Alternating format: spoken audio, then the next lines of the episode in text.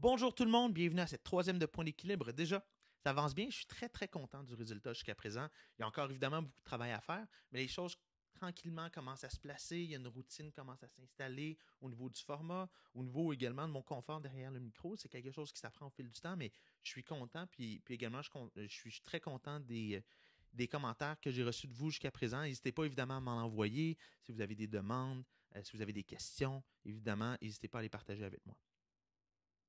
Si vous êtes comme moi, vous trouvez peut-être des fois que les médias québécois tendent à, être un petit peu villageois, à apporter de l'information et des points de vue qu'on a déjà entendus mille fois avant sur des enjeux qui ont été surtraités.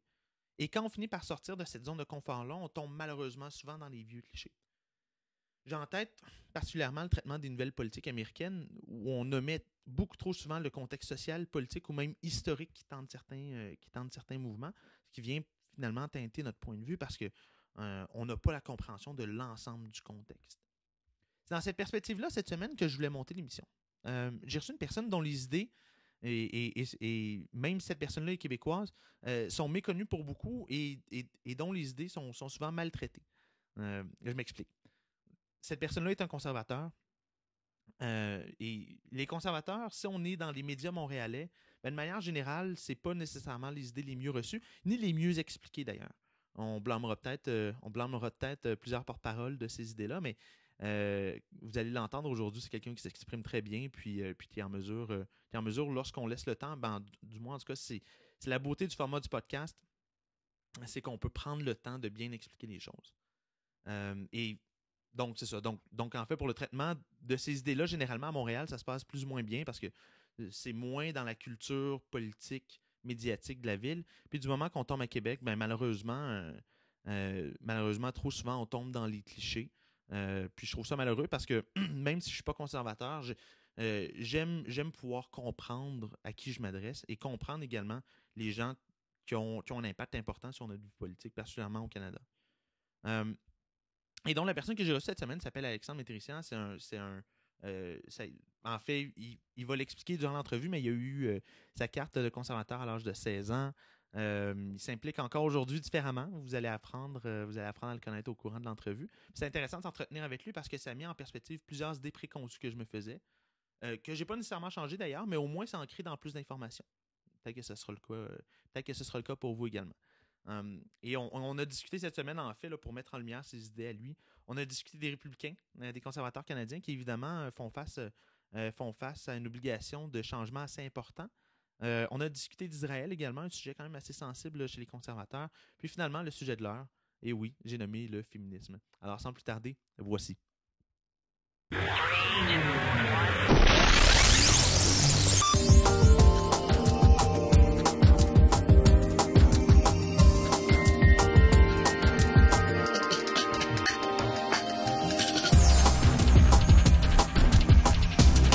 Alexandre, merci beaucoup d'être là. Avec plaisir. Excellent. Alors, euh, j'ai envie, de, j'ai envie de lancer euh, notre conversation comme suit.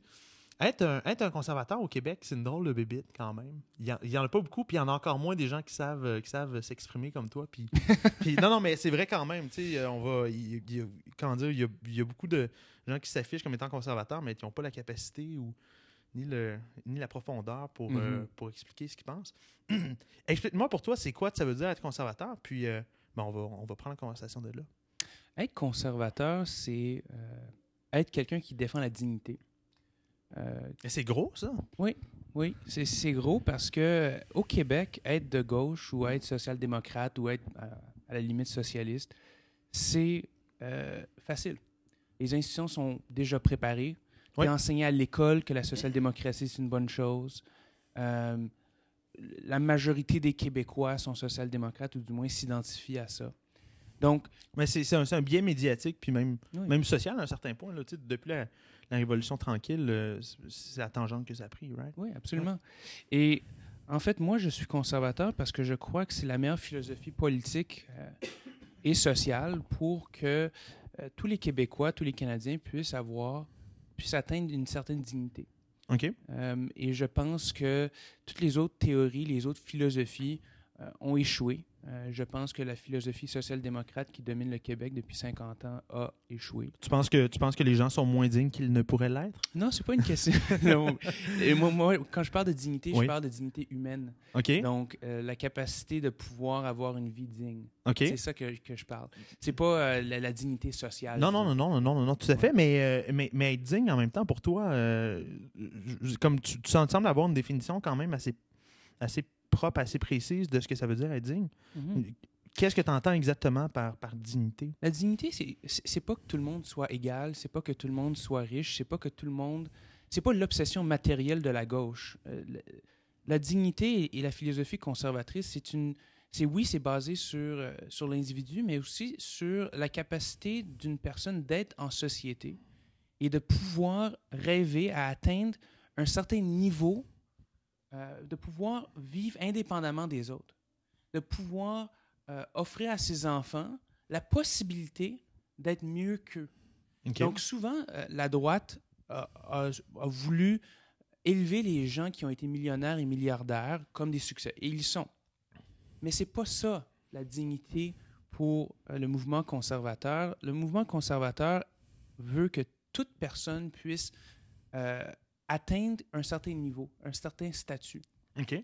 Donc, pour moi, je me bats pour la, ma- la mère monoparentale qui veut simplement devenir coiffeuse ou qui veut simplement devenir avoir un petit poste, mais malheureusement au Québec et dans d'autres juridictions à travers l'Amérique du Nord a besoin de passer des a besoin de 10 000 permis pour pouvoir exercer une profession, des centaines d'heures de cours. Mhm. Ça, ça, ça, c'est un exemple précis de, de gens qui, grâce, à cause de l'État qui ne cesse de Mhm. prendre la place, à cause d'un, d'un système qui est, comme on, on dit en anglais, rigged, Mhm. euh, contre cette personne-là ne peut pas atteindre la dignité et devient dépendant de l'État. Mais beaucoup de personnes de gauche te répondraient, tu tu, tu disais tantôt que beaucoup, comment dire, que, que la gauche est matérialiste, mais ce que beaucoup de personnes de gauche te répondraient, c'est que c'est qu'une droite, euh, c'est qu'une droite économique qui met, qui met l'argent, qui met, qui met la maximisation euh, Mhm. euh, de, de, de l'utilisation du capital, capital humain, capital matériel, peu importe. Devant, c'est ça en fait, les matérialistes, de, de mettre des millionnaires en exemple. C'est, à un certain point, c'est, d'utiliser le matérialisme pour comment faire un, un idéal de société. Oui, mais l'obsession de la gauche, c'est de, de- Ils se disent que si on répartit la richesse, tous les maux de la société vont disparaître. Et c'est faux. Ouais. C'est Mhm. faux. Parce qu'on on le sait aujourd'hui. Et juste regardons les gens, par exemple, de la classe moyenne ou qui sont plutôt euh, défavorisés, qui Ouais. gagnent la, la loterie. Qu'est-ce Ouais. qui se passe avec ces gens-là? Il y a souvent des reportages qui montrent à quel point ces gens-là sont même plus misérables après avoir gagné la loterie. Et c'est la même chose avec la redistribution de la richesse. L'obsession de la gauche avec la redistribution de la richesse comme une fin en soi Mhm. fait en sorte qu'on oublie l'être humain. On oublie que les gens n'aspirent pas tous à, accumuler de la richesse monétaire. La grande majorité des gens aspirent à avoir une vie digne où leurs enfants puissent aspirer, s'ils le désirent, à de grandes choses. Mais, mais ce, que, beaucoup de gens. Moi, moi personnellement, je suis pas une personne de gauche, là, tu le sais. Mais euh, je me fais l'avocat du diable parce que c'est ma job. Absolument. Right? Euh, ce que beaucoup de personnes de gauche te répondraient, c'est que leur but en redistribuant la richesse, en ayant des services sociaux qui, euh, qui, sont, qui, qui efficaces, on parlera d'efficacité, euh, ça, c'est, ça, c'est un autre aspect très important, mais ce qui te répondrait, ils diraient, ben, moi, ce que je veux, c'est que, c'est que l'enfant, euh, tu, restes dans Saint-Henri, que l'enfant qui reste au coin de la rue, puis qui ne vient pas d'une famille qui a contribué à la gentrification du quartier, ben, qu'il puisse, aller à l'école, qu'il puisse aller à la garderie. Il y a quand même certaines politiques qui enlèvent, il y a quand même certaines politiques de redistribution qui enlèvent ces barrières-là, non? Euh, certaines peuvent. Certaines peuvent, Mhm. en certains cas. Et euh, en tant que conservateur, je ne suis pas contre l'État euh, du tout. Je ne suis pas contre toute forme de programme T'es pas sociaux. libertarien, oh, oui, tout à Oui, je ne suis pas libertarien. Je suis, je suis conservateur et je crois à certains programmes. Mhm. Certains, pas tous. Lesquels, par exemple? Non, mais c'est intéressant. Je crois que ce qu'on a fait avec, par exemple, l'éducation primaire, secondaire, euh, le système qu'on a établi Mhm. de manière générale, a été euh, une bonne idée. Maintenant, je suis contre beaucoup de choses qu'on a faites avec ce système-là. Et malheureusement, c'est c'est ça l'enjeu euh, entre les conservateurs et entre les social-démocrates ou les socialistes. C'est que les socialistes prennent l'État, le déforment et le poussent à un État extrême. Nous, on croit à ce que à la progression lente, Ouais. Mhm. lente, ordonnée, Mhm. sans oublier les valeurs qui nous ont amenés en tant que société à être la, meilleure société, selon moi, au monde dans laquelle vivre. L'Amérique du Nord, comprendre, comprendre le Québec, le Canada, les États-Unis, est the beacon of hope, comme les Américains disent, Oui. pour la planète. Pas juste ici, pour, la planète. Probablement. Ben, en tout cas, à certains. Moi, je moi, je suis pas de ceux qui font du relativisme culturel. là. Mhm. J'ai- tendance à être d'accord avec toi. Mais euh, pour, pour, pour, pour revenir au point de base, euh, euh, un gars, je veux dire, toi, euh, toi, tu as grandi au Québec toute ta vie. Ouais. Ouais, tu viens, tu viens d'une famille. euh, ton, euh, tes, tes parents sont arméniens, tes grands-parents sont En, arméniens? en fait, Ouais. mais euh, c'est un peu plus complexe que ça. C'est mon père vient d'Égypte, c'est un immigrant de première génération. En fait, lui-même est immigrant. OK. Euh, Il est venu ici quand il était un jeune enfant. Et avec mes grands-parents, ils ont, ils ont échappé l'Égypte euh, et la montée des islamistes et des nationalistes et tout en Mhm. Égypte. Comme des millions de personnes d'ailleurs qui ont quitté l'Égypte dans les années 50 et 60. Euh, et ma mère vient du lac Saint-Jean. Une fille de 13 enfants, OK. euh, née à Alma. Et euh, oui, j'ai encore beaucoup de familles qui vivent. OK. D'ailleurs, je les, je les salue. OK. Mais on devient donc, donc une, une mère du Saguenay, très, très québécoise. Du lac Saint-Jean. Du lac. Saint-Jean. Ah oui, je suis. Ben écoute, ça c'est ça c'est ça c'est un truc de Montréalais. hein. On se mélange toujours, on se mélange toujours toujours entre le Saguenay puis le lac Saint-Jean. Mhm. Mais euh, euh, comment comment est-ce qu'on devient un conservateur? Je, je veux dire Ouais. comme ouais, toi toi toi c'était quoi ton processus derrière ça? De dire ok ben moi comme euh, moi euh, moi ce que je vois à l'école puis, puis je pense qu'on a un processus qui se ressemble un petit peu à travers ça moi je voyais des, des, des trucs à l'école puis je me dis ok mais là c'est parce que ce que tu es en train de dire puis la réalité puis ce que d'autres Mhm. personnes disent c'est pas vrai je pense qu'il y a beaucoup puis, puis c'est pas du snobisme intellectuel mais il y a beaucoup de personnes qui s'intéressent pas naturellement Mhm. premièrement à ce genre d'enjeu-là. Puis deuxième des choses, ben, c'est quand même d'une certaine manière être un, être un peu. euh, euh, euh, être un peu iconoclaste, là, être un conservateur au Québec, non? Oui, absolument. Puis je, je pense que le pourquoi est tout aussi important que le comment. Oui, absolument. Et euh, dans mon cas, je suis devenu conservateur pas à cause de mes parents. En fait, à l'époque, mes parents étaient des libéraux fédéraux, comme beaucoup Ouais. de gens. à Parce que, parce que tu portes une croix dans ton cou quand même. Non, Oui, mais, oui, non, non, mais, non, mais c'est vrai, tout à fait. Oui, c'est c'est la Ouais. croix de mon grand-père arménien. Donc, euh, je suis très fier de mon héritage chrétien. Moi, je suis, je suis croyant. OK. Euh, Je ne vais pas à l'église toutes les semaines. Mais Non, non, je- non, je- non, tout à fait. Mais, mais, mais, mais ça fait partie de, qui tu es. Mais Mhm. En fait, je suis arménien orthodoxe. Pour les Arméniens, c'est très important. Et je suis aussi catholique. Donc, euh, je, suis dans- je vais dans les deux églises. Et euh, pour moi, mon héritage chrétien est très important. Euh, évidemment, j'ai beaucoup d'amis de, de toutes les, différentes foi euh, et aussi non-foi. Mais euh, oui, effectivement.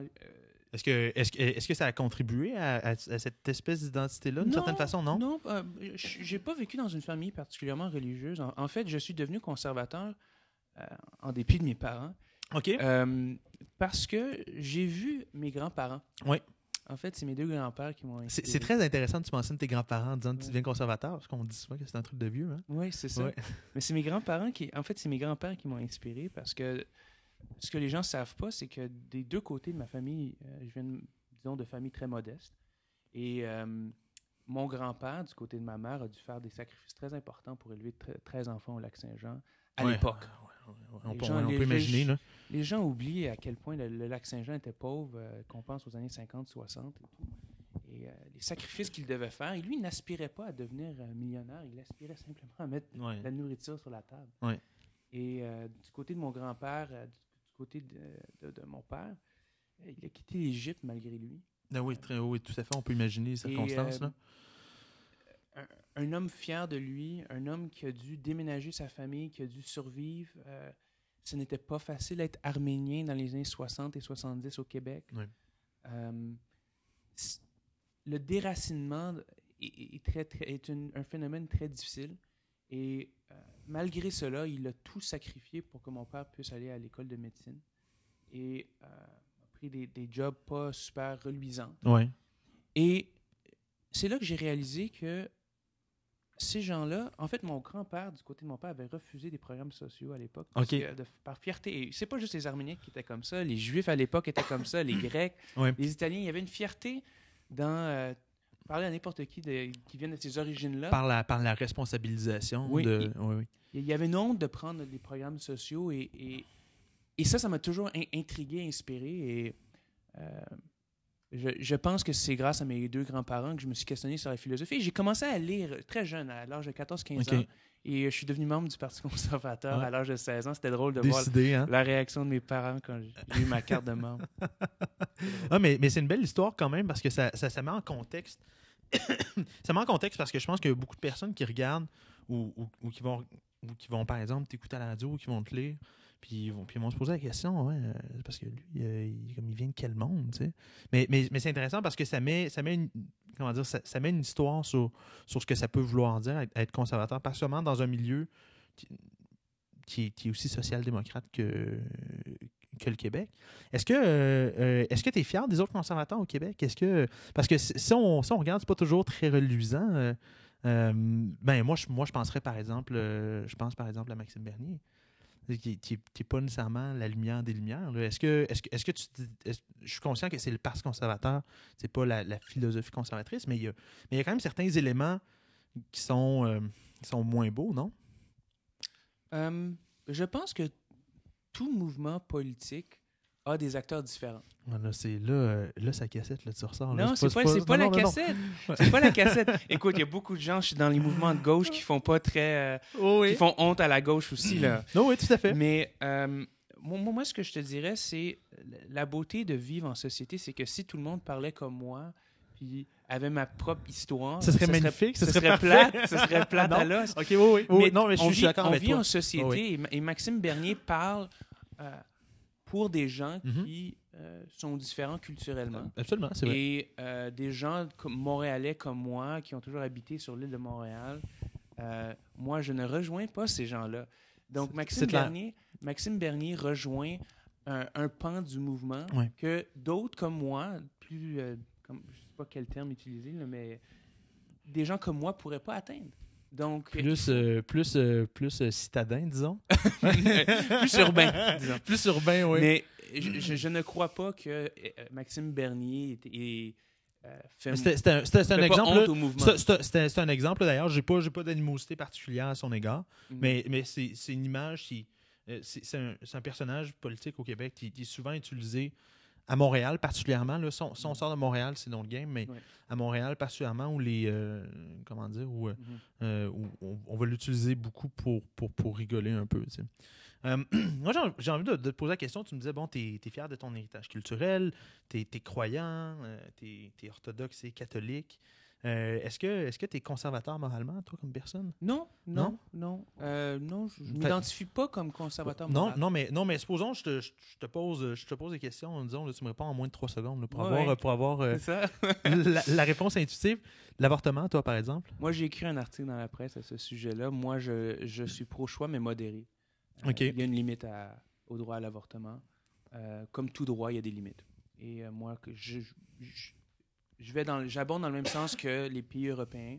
Après 20 à 24 semaines, 20 étant euh, à peu près ce que l'Angleterre fait, et 24 semaines, Mhm. c'est la li- limite de la Suède. Ouais. Euh, après ça, oublie ça. Euh, les avortements devaient être bannis, ils devraient être criminels. à, à- à l'autre spectre, puis on le met souvent en opposition pour, euh, pour, pour mettre en, en lumière les contradictions des conservateurs, particulièrement aux États-Unis, la Mhm. peine de mort. La peine de mort, je suis contre, mais je, je respecte l'opinion des gens qui sont pour. OK. Comme la majorité des Québécois qui sont pour. la Ah, ben, non, non, non, non, non, tout à fait. Moi, je moi, je, moi, je le dis pas avec, avec une arrière-pensée. Je- C'est une question, c'est une question réelle que je pose parce que c'est effectivement une contra- En tout cas, c'est une contradiction pour moi où, où je vois des gens, par exemple, qui vont s'opposer à l'avortement, puis après ça, on leur parle de la peine de mort. Puis là, tout d'un coup, ils sont pour, puis t'es comme, OK, le... Le- c'est- le- c'est parce que ça, ça, ça, c'est le genre d'enjeu qui, qui, qui sort de l'échiquier politique. Ah non, non, non, non, non, tout à fait. C'est une, Mm. question, c'est une question purement morale, mais c'est pour Mm. ça que je trouve intéressant de, de, de l'aborder avec toi. Finalement, le mariage gay. Je suis pour le, je suis pour le mariage gay. Pour le mariage gay, Civil. civil. OK, OK. OK, donc, donc, donc, par exemple, pas à l'église. Pas dans ton église, en tout cas. Pas, pas dans la mosquée, pas dans la synagogue, ni dans l'église. OK. Mais du moins, en tout- mais, mais je sais qu'il y a certains mouvements religieux Mm. plus populaires dans le monde anglophone, là, les églises universalistes, par Anglican, exemple, ouais, sont, sont, sont, sont beaucoup plus ouvertes à ça. OK, mais donc, donc tu es pour des droits égaux quand même pour les homosexuels. Pour le mariage civil, absolument. OK, excellent. C'est intéressant, parfait. Je, je- je t'amène dans un autre monde. Là, on, là, on va sortir du monde théorique un peu, parce que là, Oh, c'est cool de parler d'idées, mais là, à un moment donné, qu'est- qu'est-ce que ça veut dire dans le monde réel? Euh, on, on se connaît bien, moi puis toi, puis on, puis on parle souvent de politique ensemble. Quand tu vois ce qui se passe chez les Républicains actuellement, là, Mhm. le mot que tu mets sur ton état d'esprit, c'est quoi? Euh, c'est une bonne question et en fait, c'est une réflexion que j'entame depuis un petit bout. Euh, moi, moi, comme tu le sais, un de mes idoles politiques euh, classiques, c'est Abraham Lincoln. Puis ceux Mhm. qui ne le savent pas, c'est Abraham Lincoln et son cabinet qui ont formé le Parti républicain. C'est vrai, tout à fait. Et je recommande le Team of Rivals, le livre. Tout le monde devrait le lire. C'est un excellent livre politique. C'est très long, c'est 700 pages, mais ça vaut la peine. Euh, Dûment noté. je te le recommande aussi. Euh, comment je pourrais dire ça? Ce qui se passe chez les républicains, c'est... euh, depuis... En fait, les Canadiens ne peuvent pas s'identifier à ce qui se passe en politique américaine parce que la politique américaine, ce qui s'est passé depuis à peu près une vingtaine d'années, c'est euh, la division de Washington versus le reste. Washington est complètement isolé des États-Unis. C'est une capitale, hein? C'est une, capitale, mais c'est- extrême dans le sens où trois, trois des, des dix plus riches counties aux États-Unis sont à Washington, D.C. C'est quand même Ouais. incroyable. Ouais, puis, probable- puis probablement que dans les plus pauvres, on les ressemble. Moi, moi, moi, je me souviens, j'ai fait un, j'ai fait un voyage avec ma blonde il y a à peu près, euh, il y a à peu près deux ans, puis on, puis on s'est arrêté à, à DC en voiture, puis on, puis on est rentré par, on est rentré par l'est de la ville, c'est comme l'endroit, ah c'est, c'est l'enfer. Puis après ça, tu arrives. Une, une fois que tu es passé le congrès, tout va bien, mais avant ça, c'est, l'enfer. Tu, veux- tu veux pas aller là. Il y a une disparité vraiment importante. En tout cas, mon, mon- on y reviendra. Je vais, je vais te laisser poursuivre là, sur, euh, Et, et je sur la pense division.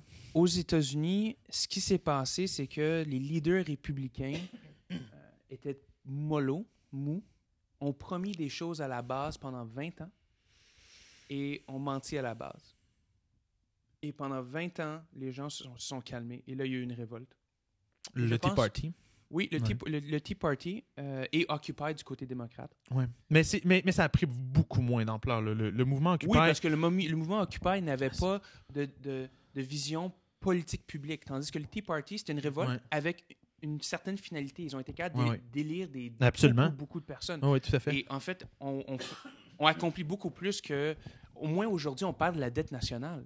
C'est Écoute, on retourne en enjeu. 2000 2009, la dette américaine explosait. Personne s'inquiétait, personne n'en parlait. Bam, 2010, le Tea Party gagne une rade-marée contre Barack Obama historique. Mais, mais c'est un, ras-le-bol aussi de Wall Street là, à travers tout ça aussi. Absolument. Et, c- et- et c'est ça que j'essaie d'expliquer à mes amis de gauche, c'est que la droite est aussi tannée de Wall Street, si c'est pas plus que la gauche. Il, il me semble Rubio a fait un, a fait un commentaire à cet égard-là. Euh, C'était intéressant. Il disait les républicains oublient parfois euh, qu'ils sont pas juste le parti du big business. Mhm. C'était- en tout cas, c'était une citation qui allait, qui, allait dans ce Mhm. sens-là. Et, et, et- et malgré tout, c'est le parti du big business. Beaucoup, je veux dire, non, Non, non? je je suis pas, je du tout d'accord. Ben, je veux dire, euh, Retournons, retournons, non, mais retournons en 2008. Les gens oublient ça. Retournons en 2008. je- ouais, Barack Obama a écrasé John McCain au niveau du financement. absolument, tout à fait. Mais c'est parce qu'il c'est s'attendait. Oui, mais, Mais attends, il y a, c'est qui, deux c'est choses. qui, c'est qui qui a fait les dons? Je suis- je suis- je suis Barack. Obama a reçu le plus de dons de Wall Street. Je dirais pas de l'histoire parce que j'ai pas les chiffres exacts en avant de moi, Non, non, mais, mais, pas loin. non, mais c'est- c'était très important. C'était des donations très importantes, puis ça, je suis d'accord avec toi. Mais en même temps, euh, les gars de Wall Street, là, c'est des investisseurs, right? Hein? C'est c'est Des des, c'est des, financiers. c'est des- c'est des- c'est des financiers, c'est des gens qui veulent connaître la valeur future de leur argent. Puis ils veulent avoir. euh, Comme ils savaient.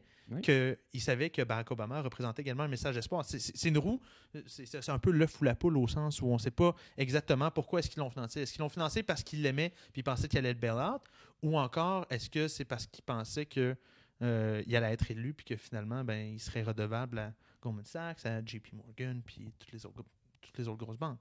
Et Là, on spécule, je, je connais pas la réponse. Non non non non non tout à fait mais non mais mais mais le but de ce propos-là en fait c'est simplement de dire je suis d'accord avec toi il, a- il- il a été il a été financé, premièrement, c'est des gens de New York, là, pour la plupart, là, quand même, il faut le, faut le remettre en perspective aussi. Ouais. C'est probablement des gens qui sont plus libéraux qu'en Alabama puis au Mississippi. Mhm. Euh, mais aussi, ils ont, ils ont aussi financé, ils ont, ils ont- ils ont aussi investi dans une victoire, moi, je pense, à travers tout ça. Mais c'est un argument quand même intéressant, Mhm. tu poses.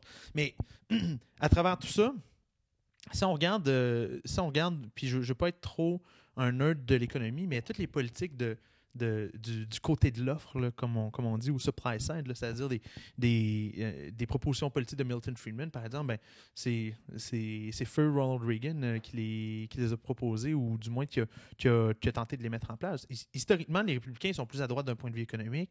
Ils ont tendance à plus financer les grosses entreprises. Des fois, puis je, je pense que Marco Rubio euh, soulevait un bon point à cet égard-là, c'est de dire ben, les républicains ont peut-être été un petit peu trop crony à un certain point, non? Ben, Reagan, Reagan c'est- très complexe parce que Reagan, quand il est arrivé au pouvoir, les, les- les finances publiques étaient un désastre, la quantité de réglementation Jimmy Carter, oui, était gigantesque. avant. Jimmy. Carter était, de- selon moi, le pire président du 20e siècle. Et, Pas loin, euh, en tout cas. Mhm. ouais, ben, Mais, mais, mais, mais, mais- mais c'est même l'avis des démocrates. Là. Ouais, même les Ouais. démocrates l'avouent. Personne euh, personne parle de Jimmy Carter en bien, mais euh, ou très peu. Euh, et Ronald Reagan a dû nettoyer tout ça. Et ça, il a été au pouvoir quand même huit ans. Il a, eu- il a été- on a assisté au plus grand boom historique économique sous Reagan, mais c'est sûr que c'est venu avec un coût financier. Il y a eu une Mhm. augmentation de la dette. Et les gens, il faut nuancer ce que Reagan a fait. Quand ça vient à George W. Bush, le fils, là, ça devient problématique. Parce que ce qu'il a fait, c'est qu'il a dramatiquement augmenté la taille de l'État. Il a aliéné tout un pan du Parti républicain. Mais, Euh, mais puis, puis, puis, à un certain point, il a, il a aussi attiré beaucoup, beaucoup vers lui les, les aides, là, qu'on dit, là, les, les Eagles, en fait. Là. Les, euh, le- euh, pardon, les, les Hawks, pardon. Les, euh, Mhm. mais, mais oui, tout à fait, absolument. Donc, mais pour revenir au Parti républicain, je pense que le Parti républicain est en mode révolte. Je pense que John Boehner et l'establishment de ce parti-là a nettement sous-estimé la frustration de la base. Et ça a causé ce que ça a causé. Évidemment, huit ans de Barack Obama, ça n'a pas aidé non plus. Euh, donc, on, on vit ce qu'on vit avec M. Trump et M. Sanders. Tu penses quoi, toi, de Donald Trump? Je pense même pas, c'est même pas un républicain ni un conservateur. Je pense que c'est un, un gars qui comprend parfaitement le monde des médias. Oui. Ça, il faut, faut, faut donner à César ce qui, ce qui revient à César. Euh, je pense que c'est une honte à, à la politique. Et je- je- je- j'espère que. républicain. Mais c'est effectivement. on- c'est- oui, oui, tout à fait. Quand, quand, quand on regarde là, les courses qui ont eu lieu dans les peut-être dans les, dans les derniers cycles électoraux, tu avais John McCain, tu avais Mitt Romney, qui sont, qui sont des gens sérieux. Là. T'avais, bon, c'est, c'est, certains, tu avais, des Rick Santorum, tu avais, des gens qui étaient complètement. Ouais, mais tu avais, des, des Howard Dean du côté démocrate, là, des jokes du Oh, oui. côté démocrate. Oui, tout à fait, mais euh, qui sont, qui sont quand même moins extrêmes. Là. D'un, d'un, d'un, d'un certain point de vue, Rick Santorum, c'est, un, c'est, c'est une autre part de manche. Là. Mais euh, est-ce que. euh, parce que là, à date, là, tout le monde a dit bon, là, cette joke-là là, va, va, va finir par finir. Finalement, on le souhaite. Euh, tous les analystes politiques ont, pr- avaient prévu sa mort il y a Mais quelques mois. justement, Puis, ça, puis, puis ça, puis il continue, il continue de on est battre en les. train, on est en train d'assister à- un nouvel échiquier politique. Et Tu penses que ça se dirige vers quoi, toi? on- moi, je pense qu'on. Mais c'est terminé l'échiquier gauche-droite. Écoute, en Iowa, c'était fascinant. Mark, Mark Halperin de, de Bloomberg faisait un petit tour. là. Mhm. Et euh, c'était incroyable. Même lui, il disait la quantité de gens qui disaient I'm for Donald Trump. Puis après ça, il disait Mais c'est qui votre deux- deuxième choix? Bernie Sanders. C'était hallucinant. Mais c'est des, c'est des candidats euh, Exactement. anti-establishment. C'est Ben oui. l'establishment versus l'anti-establishment. C'est ça le nouvel échiquier politique aux États-Unis. Et Hillary Clinton va survivre parce que le système du Parti démocrate, ironiquement, est très antidémocratique, là, avec les super Oui, oui, tout à fait, qui, qui peuvent changer d'idée. Mais, mais, mais il est un petit peu calqué, finalement, sur le collège électoral américain à un certain point. Oui, effectivement. Mm. Un autre système euh, très avantageux Ouais. pour le Parti démocrate. Très, très archaïque, à tout le moins. Ton, ton candidat, c'est qui? J'aimais Marco Rubio, mais il a fait plusieurs erreurs stratégiques importantes. Comme quoi, par exemple? Ben, euh, le fait de répéter la même Ah ligne oui. trois fois Le robot. dans un là. débat, surtout après que tu te fais Ouais. par un autre candidat pour avoir répété Chris la ligne. Christie. Chris Christie, here he Ça, ça goes fait- again. Ça, ça Oh fait oui, beaucoup ça, de dommages. drôle, ça, ça. ça, l'a fait beaucoup de dommages. Et je pense que euh, je pense que Marco Rubio a, a brûlé euh, du moins sept saisons électorales. Il y a, il y a juste 44 ans. Il y, a- il y aura une nouvelle chance, ça c'est certain. Mais euh, j'ai plus de candidat. Je suis découragé. Ted Cruz? Non, je m'identifie pas à Non. Ted Cruz. En fait, un homme qui, sa- qui, qui- qui est dans le Sénat pendant 3-4 ans puis qui n'est pas capable d'avoir un, un autre sénateur qui l'appuie, là. C'est impressionnant. Mais, mais c'est une personne très, très polarisante. Une Je, personne je- très, très je- je polarisante. pense que c'est pas juste polarisant, c'est indépendamment de ses, ses- ses positions politiques, je pense que c'est une personne qui qui est pas très gentille Ouais. behind the scenes. Ouais, ben non, non, tout à fait. Mais c'est une réputation qu'il y avait d'ailleurs à, à, à Harvard, euh, à Harvard Law School. Ouais. Il y avait quelqu'un qui était sorti il y a quelques semaines, j'imagine, tu as lu l'histoire, là. Ouais. Puis je me, je me souviens plus trop, fois. mais, mais il, avait fait, il avait fait un commentaire par rapport à la mère de- d'un de, ses colocs. Puis comme c'était. C'était même pas ironique. Là. Puis la personne s'en souvient encore après, puis elle le raconte. Ça donne quand même une, une image du personnage. Euh, si tu avais, à ramener n'importe. Mais là, euh, personne vivante, là, on, on va, on va rester dans, ouais. dans le monde actuel. Il y a, il y a Mitt Romney qui, euh, il y a Mitt Romney qui a fait une méga sortie contre Trump. Tu ris? Non? Ben oui, Pourquoi? je, je- je ris parce que, encore une fois, c'est quoi la stratégie? C'est qui les stratèges qui disent que c'est une bonne affaire ce que Mitt Romney a fait? Mais je- je- Mitt Romney en 2012. tu penses, tu Euh, penses, tu non, penses mais- que, tu penses que c'était une stratégie? Qui sort, qui sort comme ça, tu penses que c'était une stratégie du Parti républicain? Ben, Moi, j'ai. pas nécessairement du Parti républicain, mais les, les candidats, les anciens candidats et les gens d'envergure nationale, comme Mitt Romney et d'autres, Mhm. ont des stratèges de, de relations publiques Oui. très, très, souvent très aguerris. Et je ne vois pas c'était quoi la stratégie de faire cette sorti- sortie-là. Ça l'a juste mis dans l'embarras parce que ce qui s'est passé, c'est qu'ils ont joué les clips de Mitt Romney Ouais. euh, de, de son discours la semaine mhm. dernière.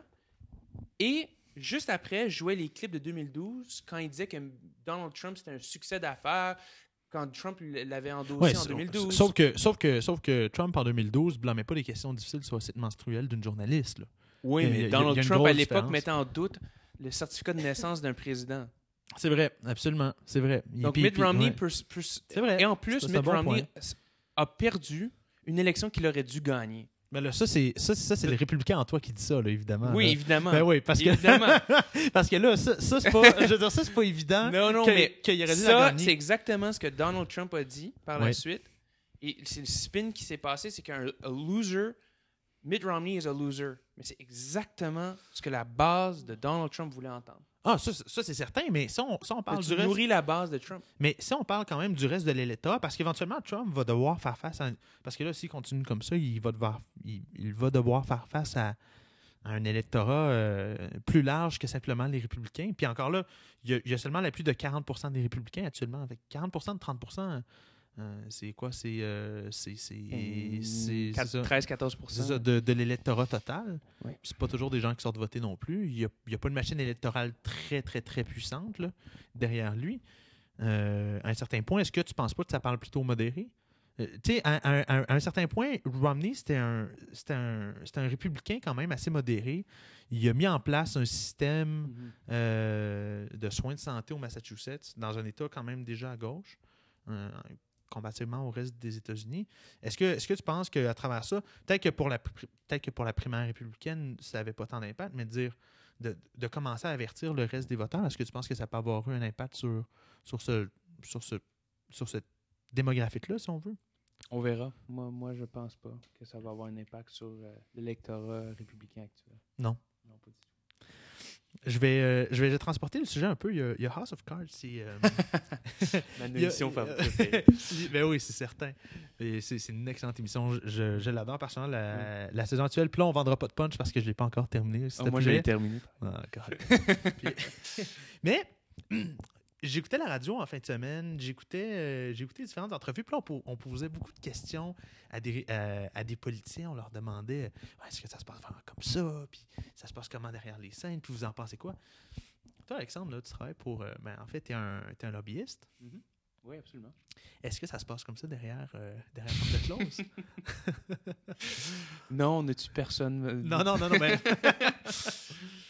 Euh, non, non, mais, non, mais plus sérieusement, Oui. c'est quoi ta perspective, toi, par rapport à cette émission-là, du travail que tu fais? Bon, tu t'es impliqué un peu en politique, Oui. euh, ben, puis t'es encore impliqué de proche ou de loin. Oui. Euh, comment, comment, tu vois, euh, comment tu vois cette émission-là?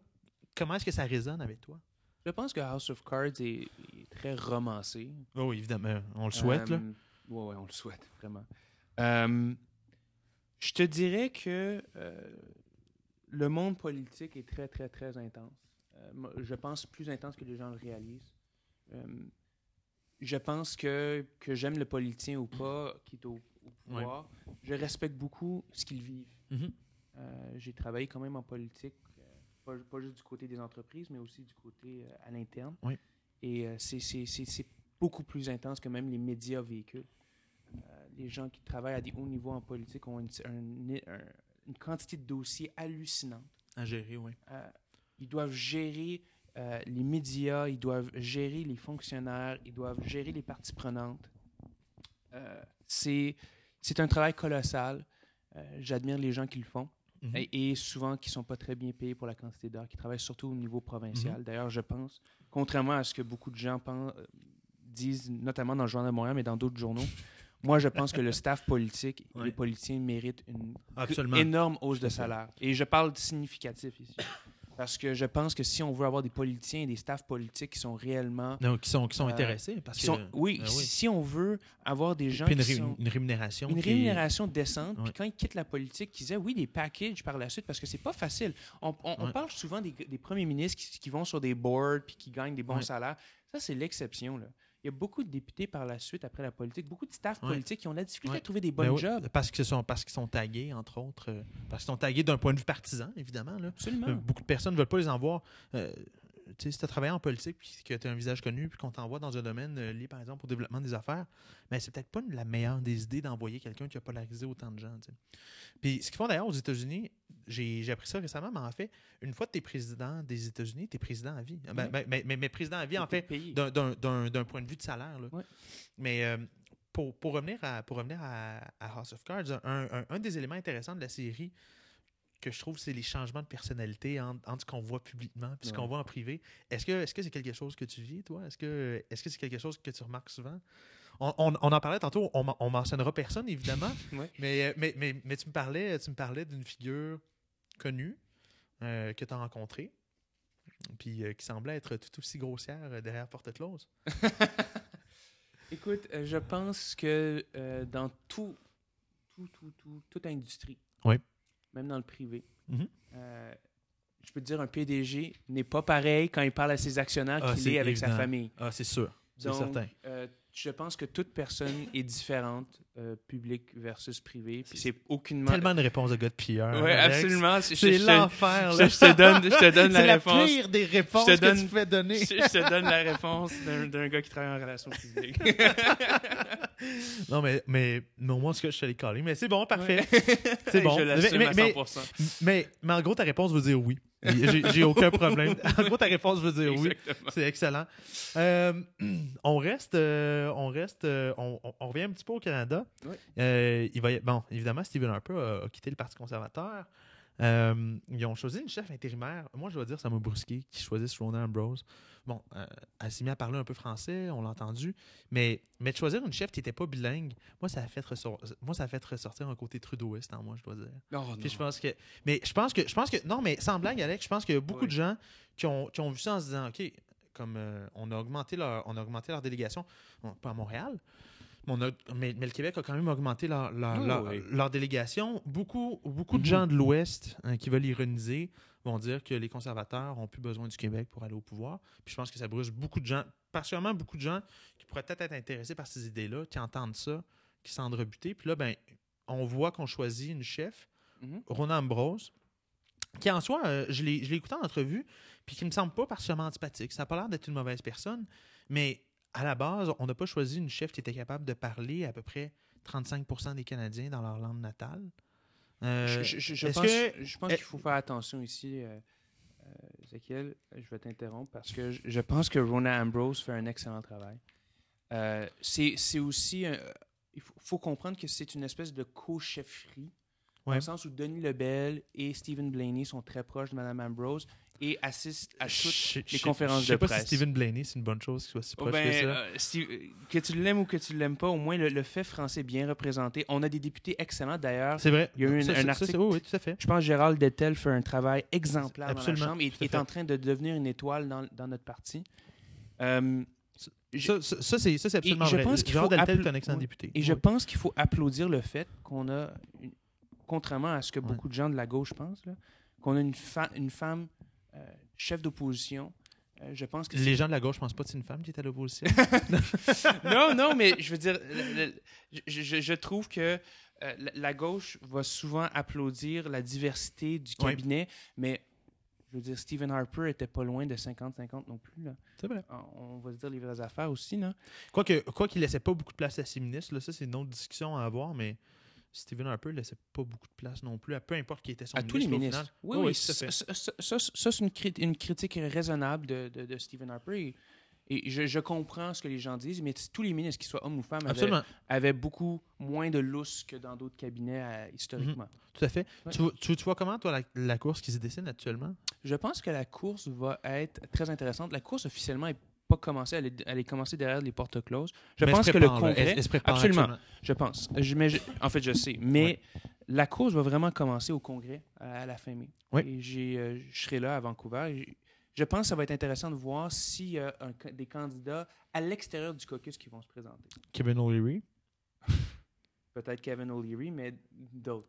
Je pense OK. que- Qui, par exemple? mais j'ai, j'ai pas de nom à, à lancer. Non, non, ça. non, mais, non, mais, non, mais, on, mais- on discute là actuellement. Je là. pense Moi, que ça serait sain pour notre Ouais. parti d'avoir des candidats à l'extérieur du caucus qui se présentent. OK. Je pense que du nouveau sang, comme on dit en anglais, du Ouais. new blood, Ouais. ça, ça ferait pas de mal à notre parti politique, à notre formation. Euh, on oublie, par exemple, que quand Brian Mulroney a été élu, Mhm. euh, C'était son outsider, oui, c'était un outsider à l'os. Puis oui, il avait fait la chefferie. Avant, il avait perdu contre Joe Ouais. Clark. Il était retourné à la, la- la Iron Ore, puis il est revenu pour gagner la chefferie par la suite.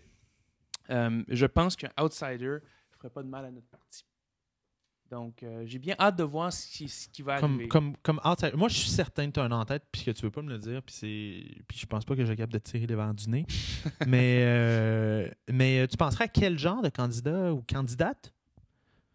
Euh, je pense que le candidat ou la candidate devra être euh, quelqu'un qui est très bilingue. Euh, Très bilingue. très bilingue. Very bilingual. Très bilingue. Oui. Euh, Non, mais ça, ça, ça tout à fait. Et je pense que c'est que inévitable. là. contrairement à ce que les gens euh, au Québec pensent, beaucoup de gens dans l'Ouest, de plus en plus, il y a une vo- des voix qui s'élèvent qui disent que ça serait le temps qu'on ait un chef à l'Est, dans l'Est du pays. Et euh, je- Mais la politique canadienne, c'est une histoire de chefs qui viennent de l'Est. Oui. Beaucoup, beaucoup, beaucoup de gens qui viennent de l'Ouest Oui. se sont tannés de ça. C'est pour ça qu'ils ont mis Stephen Harper en place, entre autres. Ben, en tout cas, il y y y y a Et une autre raison et derrière ça, plus Stephen. Harper a, a rebalancé la fédération. Et je, je pense que là, on commence à avoir des tensions dans la fédération. Mais les gens commencent à se dire, tu sais quoi, finalement, Harper, pendant 10 ans, on avait la paix dans la fédération. Et il a amené une cer- certaine stabilité. Oui, oui et non. C'est-à-dire que si Stephen Harper était là aujourd'hui, le projet NRJS serait encore plus polarisant pour, euh, pour, pour le Canada. Moi, je pense que je pense que d'avoir des gens qui comment dire qui voient cet enjeu-là euh, d'une manière beaucoup plus beaucoup plus euh, beaucoup plus modérée. Je pense aux libéraux actuellement, au fédéral. Je sais que je sais que ça te lève le poil sur les bras de te parler de ça, mais c'est- c'est c'est quand même c'est quand même des gens qui ont, qui ont un esprit un peu moins partisan face à ça. Puis pour beaucoup de gens qui sont à l'est du pays, Mhm. euh, c'est pas ultra enchanteur de penser que tu as un pipeline qui passe à un kilomètre et demi de chez vous. Puis, puis je suis pas, je suis pas en train de dire que je suis pour ou je contre, mais je pense que je pense que Stephen Harper avait beaucoup d'acquaintance avec l'industrie pétrolière, c'est bien correct. Là. En soi, moi, j'ai moi, j'ai moi, j'ai aucun problème. Je pense que c'est une industrie qui doit être représentée parmi. euh, parmi Qui, euh, qui a le droit, comme tous les autres groupes, d'être représentés. eh, Exactement. Puis, euh, puis, au, puis aux dernières nouvelles, euh, moi, je mets de l'essence dans mon camion. OK? Fait que, fait, fait ça, j'avais pas de problème, mais j'ai mais j'ai l'impression que ça partisanerait à l'égard de, de cet enjeu-là. Moi, je pense pas que Stephen Harper actuellement ferait une si bonne job que ça. Puis- on puis- spécule. Puis j'ai puis, puis j'ai l'impression que beaucoup de- puis j'ai l'impression non, non non mais mais on spécule mais regarde actuellement ce que les conservateurs font. Tu regardes Gérard Deltel là, tu me parlais qu'il fait un excellent job. Il y a, encensé Énergie-Est. là. Oui, Sans- le maire de Québec l'a encensé. sans- il représente sans- un comté de la ville de Québec. Je suis, je suis d'accord avec toi, mais quand on regarde, par exemple, ce qui se passe à Montréal, la, régi- la, la région métropolitaine de la ville de Montréal, c'est plus que 2 millions de personnes. Presque 3, je pense, si je me Mais trompe pas. euh, moi, je, je- je trouve ça drôle qu'on ait des, des- des inquiétudes environnementales par rapport à un pipeline. Lorsque l'entreprise TransCanada va mettre des centaines de millions, voire des milliards de dollars en cas de dommage déjà réservé. Donc, s'il y a un dommage, Probablement le mieux, que, probablement mieux que ce que la MMA a fait. Oui, oui, la Ah, MMA, ouais. oh, tout le monde, je pense que tout le monde, même l'industrie, est d'accord. Ouais, là, ouais. c'est- C'était cabochon à l'os, cette affaire-là. Mais euh, cela étant dit, euh, je veux dire, entre transporter le que le pétrole, it's going to get to market. Ah, absolument, tout à fait. Entre Puis- l'amener par camion, l'amener par train ou l'amener par pipeline, Mais je suis. Il me semble. C'est un, un- discours très rationnel. on a des discours très dizaines rationnel, de mais milliers. Écoute, on parle de Keystone. Depuis que Barack Obama bloque Keystone, il y a 10 fois la taille de Keystone qui a été bâtie aux États-Unis. Mais je pense que je pense que ça, ça venait également d'une politique la Non, mais la, la- vraie là. raison, la vraie que- raison pourquoi les que- groupes environnementaux se battent contre Énergie Est, c'est qu'ils savent qu'en bloquant Énergie Est, ils veulent tuer les sables bitumineux. Ils veulent détruire le gagne-pain de dizaines de milliers de Canadiens. Je, je pense, je, ouais, je pense que je pense que tu fais un procès d'intention Oh, actuellement moi, moi, moi, je, ferais- je, je le fais, le procès d'intention, puis je mets le- les groupes, je, mets les groupes écologistes au défi de sortir et dire qu'ils ils ne veulent pas détruire les sables bitumineux. J'ai bien hâte de trouver un groupe Ah, qui va c'est- dire ça. c'est- sûr qu'ils ne diront pas le contraire. Ah oui. Mais si on veut parler des États-Unis, une des politiques non affichées, mais très claires, c'était une politique d'indépendance énergétique. Ce que Barack Obama te répondrait aujourd'hui, si, si, si ça soyait avec nous, c'est que, que finalement, les États-Unis aujourd'hui sont quasi autonomes d'un point de vue énergétique, ce qui Oui, n'était pas, ce qui n'était pas il y a à peu près huit ans. C'est une, c'est une politique protectionniste que De toute façon, ce pétrole-là n'était même pas destiné pour le marché domestique. Ils allaient en- ch- acheminer ce pétrole-là aux raffineries du Texas, parce que le Texas, c'est une des, une des seules places où on peut raffiner le pétrole lourd. Mhm. Et ensuite, allait être mis sur des tankers et allait être exporté au marché international. fait. En fait, ce pétrole-là n'était même pas destiné pour l'Amérique du Nord. Donc, en quoi est-ce que ça changerait quelque chose à l'indépendance? Je suis, je suis, je suis pas nécessairement en désaccord avec toi, il faudrait lui poser la question. Mais, mais tout ça pour revenir au point, tu disais que, que, que le Canada a vécu euh, une, période, période d'absence de tension. Moi, moi, mon point par rapport à ça, c'est de dire, sais, c'est un peu de la politique fiction, mais en même temps, c'est de dire, ben, beaucoup de conservateurs ont une attitude qui est quand même polarisante par rapport à ça. Puis, puis on, peut on parlait de biais médiatique tantôt. Je pense que dans, le- je pense que dans l'œil médiatique, Mhm. euh, faire passer euh, Énergie Est au Québec, euh, c'est encore très, très mal perçu. Particulièrement parmi, parmi les, les figures de proue médiatiques au Québec. En tout cas, c'est- c'est c'est- c'est- c'est intéressant comme sujet parce que ça nous permet de, ça nous permet de voir comment dire, de quelle perspective on peut arriver. Puis, en tout cas. Euh, un, un truc qui s'est passé à McGill la semaine dernière. Toi, tu as gradué de McGill. Moi, Hein? je suis un alumni de Ouais. McGill, j'ai gradué en 2012. BDS. Oui. Quelle honte. Est-ce que, euh, à, à ma connaissance, je sais que Roger Waters a dit, à, Mhm. tout le monde en parle que BDS avait passé, mais BDS n'a pas passé à McGill. Non, il n'a pas passé. Non, c'est ça. Non. Mais c'est quand, même- quand même incroyable. Parle-moi, euh, comme pour, pour, pour ceux qui ne sont pas familiers, explique un petit peu ce que c'est BDS pour commencer. BDS, c'est un mouvement international lancé par des gens qui appuient l'État de Palestine ou la création de l'État et qui veulent essentiellement dénigrer euh, l'État d'Israël. Euh, il y a beaucoup de leaders antisémites qui ont, qui ont fondé ça au niveau euh, international et c'est un mouvement très, très, très idéologique, euh, en fait très inquiétant euh, et qui est très proche des mouvements islamistes aussi. Euh, et moi, quand j'étais là, il y avait eu un vote aussi. On avait combattu le, le BDS, on avait gagné au la main aussi.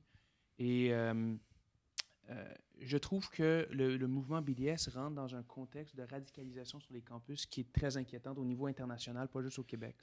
Mais c'est le propre quand même là, de la politique sur les campus universitaires, c'est d'être un peu Mais il y a une là. radicalisation qui se fait parce que le mouvement BDS euh, est, extrêmement, est très antisémite. D'ailleurs, euh, l'Université McGill a émis une lettre après Ouais. le vote Mhm. pour complètement se distancer de BDS. Et- Euh, ouais. Ça a inquiété beaucoup de monde dans l'alumni, euh, je peux le dire. Si si on, si on écoutait, euh, ben c'est certain que personne n'aime ça voir McGill devenir Lucam, là. Mhm. mais, mais, mais si on écoutait Roger Waters qui parlait du mouvement, Mhm. Puis, puis je parle de lui parce que je trouvais que moi, moi je suis pas un, je veux dire, moi je suis pas un, je suis pas, je suis pas un BDS non plus du tout, du Oh, tout, du tout. Mais je trouvais qu'il expliquait d'une façon où lui, il avait l'air très très modéré par rapport à ça. Oui, oui, c'est- il est très bon en PR aussi. Ben oui, évidemment. C'est le PR du, BDS, lui. Oui, tout à fait. Mais le, mais, mais, mais néanmoins, comment, comment est-ce que c'est, comment dire, comment est-ce que cette radicalisation là, dans ce mouvement-là, se manifeste? Tu, tu, tu, tu le Mhm. vois comment? Toi, toi, tu le perçois comment? Euh, c'est euh, les gens qui défendent ce mouvement-là sur les campus sont très anti-juifs. Euh, ils ont une haine. En fait, c'est la haine qui est inquiétante. Euh, parle à n'importe qui qui a été sur les campus, qui a combattu ce mouvement-là, ils vont tous te dire la même affaire. Ils vont dire, Ezekiel, c'est hallucinant. La haine que ces gens-là ont, envers, envers l'État d'Israël. Écoute, le boycott, j'ai aucun problème que tu boycottes des États. Parce que Tu veux boycotter Israël? Ouais. Aucun problème. Pa- pa- Viens avec Parce moi. qu'à un certain point, parce qu'à un certain point, Oui. c'est- quand même une méthode légitime de faire valoir euh, un point de vue. Dire bon, je suis pas d'accord. Je veux dire, je suis. Puis, puis, tu sais, puis c'est pas antisémite en soi de dire moi je consomme pas de produits. Il y a, il y a- il y a eu, il y a eu d'autres campagnes de boycott à l'égard de d'autres pays. Puis c'était pas fait. euh, je veux dire, c'était pas fait de manière euh, xénophobe. C'était pas fait. Le, pas. BDS, le BDS, là, c'est euh, c'est un outil parmi tant d'autres. Il y a plein d'outils qui- Mhm. que le, le mouvement palestinien utilise pour dénigrer et Mhm. éventuellement détruire l'État d'Israël. C'est essentiellement ça le, but. Est-ce que tu reconnais, euh, on, on- on- on- on parlait d'être conservateur tantôt, puis je trouve que, Oui. je trouve que ce sujet-là ouvre une porte intéressante. Euh, ta, ta position par rapport à la création d'un État, d'un État palestinien, Oui. tu vois ça comment, toi? Moi, je suis pour un- une solution de deux États. Euh, Trouves-tu que Netanyahou, actuellement, contribue à avancer cette option-là? Parce que lui-même euh, semble, semble se radicaliser beaucoup, beaucoup. Je ne pense pas qu'il se radicalise. Je pense qu'il y a euh, une frustration au niveau israélien. Puis j'étais en Israël il y a deux ans et euh, j'ai remarqué sur le terrain ce qui se passait. Puis je parlais avec beaucoup d'Israéliens. Et ce qui m'expliquait, c'est qu'il y a une frustration au niveau israélien dans le sens où ils ont l'impression qu'ils font beaucoup de compromis Mhm. et ils n'ont rien en retour. Et c'est pas faux. Les gens oublient, mais la- bande de Gaza a été complètement décolonisée pour et pas juste décoloniser le, le- le- le- territoire en tant que tel, mais au- aussi autour du territoire, la bande de Gaza. Et à l'époque, c'était vu par la communauté internationale comme un prérequis à la paix, puis que ça allait amener à la paix, etc., ouais. un geste d'ouverture. Deux ans plus tard, le Hamas a pris le contrôle de la bande de Gaza. Euh, ils, ont, ils ont pas mal exterminé l'autorité palestinienne de ce coin-là. Les Israéliens ont eu quoi, à part perdre leur territoire, à part perdre leur maison? Je je dis pas que c'était une mauvaise décision. Mhm. Ce que je dis, c'est qu'ils commencent à avoir une frustration à, à l'intérieur d'Israël parce que ils commencent à réaliser que les Palestiniens ne négocient pas nécessairement en, en bonne foi. Est-ce que les, est-ce que le- les, Les Palestiniens ou, Est-ce que ou, les- ou- ou les autorités palestiniennes? C'est quand même les auto- les, au- les c'est- autorités c'est une nuance importante quand même. Les faire, autorités palestiniennes. Euh, je- et, et mo- et moi, ce que je trouve frustrant dans, dans toute cette situation-là, c'est que, ironiquement, Israël est de- vraiment la seule démocratie. Est-ce que Israël est un pays parfait? Absolument pas. Et je, je pense que toutes les personnes qui défendent l'État que. Parce que quand on parle Oui. d'Israël avec des conservateurs particulièrement, là, Oui.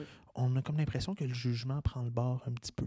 C'est pas une question Ben, de- non, non, mais, non, mais ben, Oui. jugement. C'est- c'est gros là, comme terme, là, mais, je veux, mais je veux te faire réagir. Mais on, mais on a l'impression parfois que le sens de la nuance comme disparaît. On- on- on devient. On, on- on devient complètement partisan à l'égard d'Israël. Si, on, si on regarde la, la position du Mhm. Canada sur Israël sous, sous Stephen Harper, par exemple, Mhm. c'est une position plus partisane que celle de bien des républicains. Là. Oh, ça, c'est, ton opinion. Je ne sais pas si c'est le cas, là, mais euh, je te dirais que Parce qu'on l'État d'Israël, l'État d'Israël et les Juifs, de manière générale. Ouais. Et euh, en tant qu'Arméniens, on Ouais. vit la même chose parce que vrai. les Arméniens, Ouais, ouais. On, on a été vidés d'Irak. Oui. On a été persécutés par les musulmans en Irak. On a été persécutés euh, avec ce qui se passe en Syrie parce que contrairement à ce que les gens pensent, là, la guerre en Syrie est beaucoup plus nuancée qu'on le croit. Assad, oui, n'est pas nécessairement un enfant de cœur, mais il a protégé les chrétiens euh, contre l'assassinat de- des, groupes radicaux. Mhm. Et euh, il y a même des, beaucoup de chrétiens qui appuient Assad. Et malheureusement, aujourd'hui, des milliers d'Arméniens ont dû quitter la Syrie. Ils sont au Canada et en, et en Europe et aux États-Unis aujourd'hui. Et je pense qu'aujourd'hui, les Juifs vivent euh, la même chose, un peu, un peu partout à travers le monde. Il reste très peu Ben, ils l'ont ils l'ont- ils l'ont vécu, en tout cas, durant les années 40, ça, c'est certain. Ils l'ont, mais- ils l'ont vécu, ils vivent aujourd'hui en Europe. Il y, a, il y a une immigration des Juifs en Europe actuellement. C'est vrai. C'est ben, pas seulement en France, on, on l'avait remarqué euh, un, un petit peu après Charlie Hebdo. Il y, avait, il y avait- une grosse montée de, de l'antisémitisme. Oui. Mais, euh, c'est, c'est à travers le monde. Ça. ouais. Et je- mais, je- mais, mais, mais, je- mais, Oui. mais, mais juste revenir à la question que je te posais au début. Mm. euh, est-ce que, est-ce que tu trouves que parfois, euh, beaucoup de personnes vont dire, tu sais, euh, supposons, là, supposons qu'on est vraiment des amis très très proches, là, moi puis toi, là, OK? Et, et les autres personnes qui écoutent. et les autres personnes qui écoutent. Puis là, tu fais une connerie, Alex. là. Oui. OK, ben moi, je vais t'appeler. Là, je dis, Alex, ça n'a pas d'allure ce que tu es en train de faire. OK? Puis c'est ça que des bons amis font. Hein? Ouais, ouais. C'est capable de se dire la vérité en pleine face. Absolument. Est-ce que, est que le Canada était un bon ami d'Israël? Ben, selon, ben, c'est- une définition, c'est une définition de l'amitié qui est Absolument. qui est- Et je, qui est plus je- large, je- là, je- mais- je pense, je pense qu'on a été des, des très bons amis d'Israël et qu'Israël a été un très bon ami à nous aussi. Tu penses que tu penses que le Canada a su dire, euh, a su dire la vérité euh, au bon moment? A su dire la vérité, tu veux dire? Ben, dire, euh, dire OK, là, c'est parce que ça va trop loin, là. Comme, comme, il y, a, y a- y a- y a eu un lot d'événements. Moi, moi, personnellement, je suis pas. Moi, personnellement, je suis de ceux qui pensent que Israël a, a le droit de se défendre, OK? Mais Oui. je, je suis également de l'avis qu'il y, a- qu'il y a eu une, qu'il y a une coupe de bavures, là. Il y a, il y a- il y a eu plusieurs bavures à bien des égards. Euh, puis des fois, ça.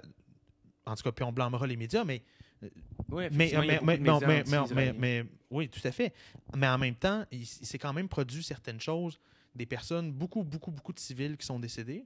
OK, puis là, ben, on, on parlera de la définition. Bon, c'est quoi être un civil? C'est quoi être un terroriste? Ben, c'est parce que si, la Hamas, a se cachait pas derrière les, les- les- les citoyens, on, aurait, puis on aurait une vraie guerre homme à homme. Je pense qu'il y aurait beaucoup moins de morts. c'est complètement vrai. C'est complètement vrai, mais en même temps, ça fait partie de la réalité aujourd'hui. Ça fait partie de la réalité des guerres. Pour, pour citer Donald Trump, il, il voulait, il, il- il mentionnait, il mentionnait il y, a, il y a quelques semaines que pour tuer les terroristes, il fallait tuer leur famille. Je veux dire, c'est comme, t'as as Ouais, des gens qui pensent comme ça. T'as des gens- des qui pensent Ouais. comme ça quand même. Oui, Euh, puis, puis, les- puis- puis l'État d'Israël, l'armée israélienne, a quand, même, a quand même tué énormément de civils. Par rapport au nombre de civils israéliens qui sont morts, il n'y a même pas de comparaison. Est-ce que tu penses que le Canada, ah ben, en, en tout cas du moins sous, sous Justin Trudeau, on verra si tu vas être capable de faire preuve, euh, faire, faire preuve d'ouverture à son égard, mais est-ce que tu penses que, que le Canada, sous Justin Trudeau, sera en mesure, euh, ou, ou plutôt euh, ferait une bonne job à, à- à- à critiquer Israël un peu plus ouvertement? On verra. Mais je pense. je pense. je- parce que, Ezekiel, tu me connais, j'aime pas ça spéculer. Non, non, mais, Mais- non, non, mais, attends, attends, attends. non, non, mais, non, mais quand même, est-ce que, Oui. Euh, Est-ce que le Canada gagnerait pas à, à être plus honnête avec, euh, euh, avec, euh, avec son partenaire? Il y a des enjeux. Ce- que je vais dire sur cet enjeu-là, sur le- la question israélo-palestinienne, mais il y a d'autres enjeux qui me passionnent plus que celui-là. Oui, oui. Mais c'est qu'il y a des enjeux où il y a des gris. Oui. Mais il y a aussi des enjeux où il y a du noir et du blanc. Oui. Et je Des, pense. des nuances de gris également. Oui, il y a des nuances de gris, exactement. Mais je pense que dans cet enjeu-là, il y a certaines nuances, mais il ne faut pas se perdre dans les nuances non plus. Ça, euh, ça, ça va falloir euh, va savoir euh, lire, lire les hiéroglyphes là, pour déchiffrer ça. finalement, finalement, tu dis toute vérité n'est pas bonne à dire. Sur, sur- sur- cet enjeu-là. Ce ce que je dis, c'est que à force de nuances, on finit par rien faire. Et Ouais, mais. Ouais, mais mon, mon, est mon un allié. Ouais, est un allié. Fair enough. Behind closed doors, on peut Ouais. les critiquer, mais je pense que Israël, en ce moment, dans l'histoire, a jamais été aussi menacé et a besoin d'être, d'avoir des alliés clairs qui vont être, clair. qui vont protéger ses intérêts, notamment aux Nations Unies. Mais, euh, OK. C'est- C'est c'est- c'est- c'est une réponse satisfaisante. En même temps, euh, en même temps probablement qu'Israël se ferait plus d'amis s'il y avait une attitude un petit peu moins radicale. Je ferme, je ferme le sujet sur ça. Je te laisse pas l'opportunité de répondre. Aucun problème. Euh, finalement, je, je vais, je vais te poser la question qui est sur toutes les lèvres cette semaine, le sujet qui, qui, qui brûle au Québec depuis une semaine. Alexandre Métérician, es-tu féministe? non, en fait, je, je, je- trouve ça fascinant de voir l'espèce de, de, de, de, de, de psychodrame que certaines féministes vivent. Moi, je ne suis pas féministe, je suis égalitaire. Et je crois que... Mais est-ce que, mais est-ce que beaucoup de personnes te répondraient? Et dont moi d'ailleurs, parce que moi je me considère féministe. OK. Être, être féministe, c'est être pour l'égalité entre les hommes et les femmes. Malheureusement, le terme féministe a été, comme on dit en anglais, hijacké par des radicaux. Ouais. Et le terme a été déformé. Et là-dessus, Ouais. pour le bien ou, Ouais. Je- on peut avoir un débat là-dessus, mais ultimement, le terme, pour la grande majorité des citoyens qué- québécois et canadiens, ce terme-là a été complètement déformé et personne, que- de moins en moins de gens veulent s'identifier au féminisme. Mais, mais est-ce que, est-ce que à un certain point, c'est pas. un- puis, puis moi, je ne veux pas en faire un débat de sémantique, mais en même temps, l'utilisation, les mots ont des sens. Absolument. OK, puis il faut, faut, faut les utiliser avec le sens qu'ils ont. Mais est-ce qu'à force d'abandonner ce, ce mot-là, Mhm. on n'encourage pas encore plus l'espèce de, de radicalisation de gens qui, qui s'identifient à ce terme-là? Aucun problème. Si les gens veulent se radicaliser dans ce terme-là, qui se radicalisent, je pense que Trouves-tu qu'on a atteint l'égalité entre, le- en- en- entre les hommes et les femmes au Québec? on n'est pas loin. On n'est pas loin? Oui. Qu'est-ce qui manque?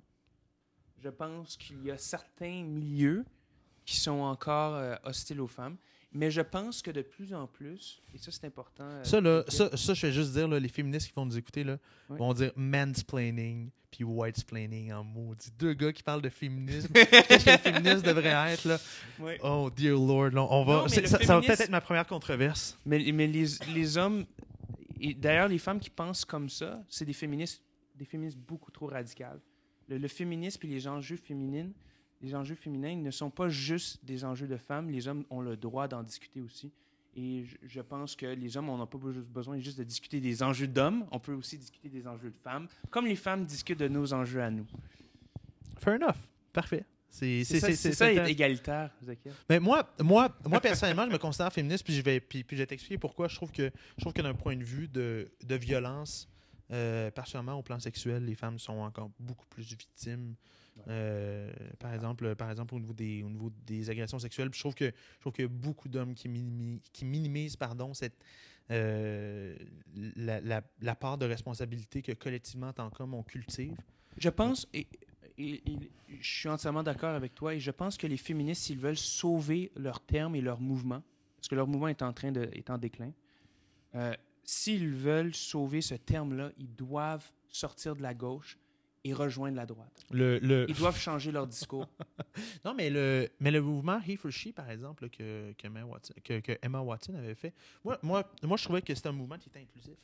Puis l'inclusivité, euh, c'est pas, euh, c'est pas une exclusivité de la droite, tu sais, Alexandre. non, non, pas, pas du tout. Mais j'aimerais ça que la gauche euh, Puisse- ouais. s'ouvrir Mais, davantage. mais c'est mais c'est une gauche plus radicale quand même. Oui, oui. C'est une gauche parce que, pa- pa- parce que le centre-gauche, parce que, parce que le centre-gauche, moi je, moi je connais beaucoup de gens qui sont de centre-gauche, Hmm. euh, puis c'est pas difficile d'avoir ces discussions-là avec eux. La, la- la gauche la plus difficile, mais c'est comme la droite la plus difficile avec laquelle avoir une discussion. C'est la droite radicale. La gauche radicale, c'est des gens qui sont idéologues, qui Au pensent. Québec, malheureusement, la gauche radicale est plus large, plus puissante. à Montréal, aussi, particulièrement. À Sur- Montréal, sur- ouais. Surtout à Montréal, là, Oui, le Québec. absolument. Je, va, euh, va à Drummondville, là, la gauche radicale. là. À part au cégep, je pense pas qu'il y en a beaucoup. je, vais, euh, je, vais, je vais te laisser la parole, finalement, euh, Alexandre. Euh, tu voulais. Ben, comme, comme à chaque fin d'émission, finalement, je laisse, un, je laisse un coup de gueule à mon invité. Alors voilà, the floor is yours. M- mon coup de gueule de, de la semaine, c'est Bernie Sanders. Je ne suis tout simplement pas capable de dealer avec cet homme-là. Et j'espère qu'il va se faire ramasser comme il le fait par Hillary Clinton. Il le mérite. Tu prends, tu prends, pour, tu prends, tu prends pour Hillary? Anybody but Trump and Sanders. OK. Oh, même wow, Ça va être impressionnant. J'ai hâte de voir tes posts sur Facebook.